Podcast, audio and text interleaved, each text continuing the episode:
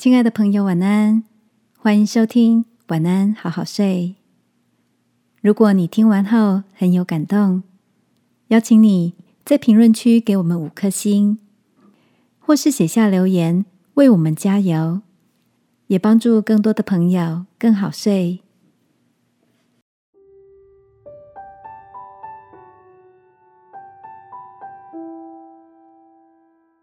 不轻易发怒的力量。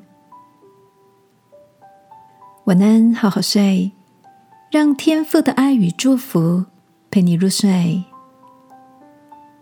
朋友，晚安。今天的你有什么印象深刻的事呢？昨天下班后，同事们相约到附近的云南餐馆吃饭。一位长相年轻、有点紧张、动作不太熟练的服务生，看他上菜。真让人捏把冷汗。果真，女服务生手中倾斜的盘子，让柠檬鱼的汤汁不偏不倚的洒落在 Joanna 挂在椅子上的外套。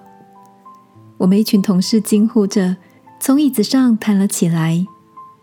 女服务生连忙频频道歉，连头都不敢抬起来。Joanna 却笑笑的说：“没关系。”人没受伤就好，你去忙吧，不用紧张。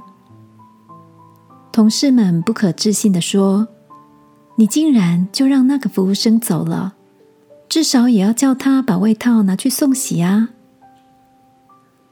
Joanna 这才缓缓的说出她女儿的经验：女儿大学时到餐厅打工，什么都不会的她，一开始只能够在厨房洗碗。好不容易洗完堆积如山的盘子，却一个不小心把整叠的盘子摔成碎片。他紧张的心也像碎了一样。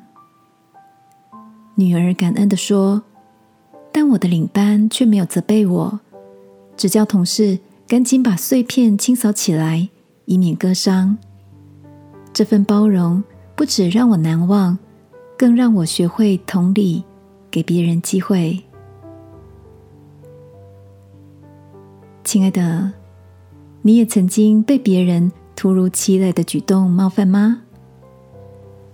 圣经说：“人有见识，就不轻易发怒。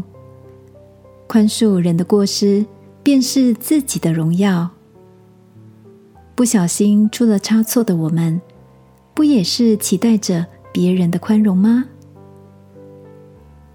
今晚，让我们练习放宽心胸。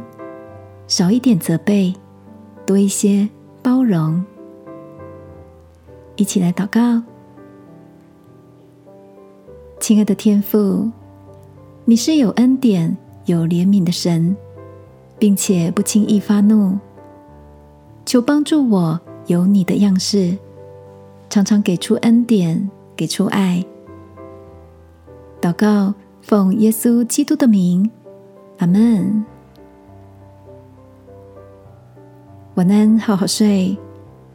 祝福你有容有量有见识。耶稣爱你，我也爱你。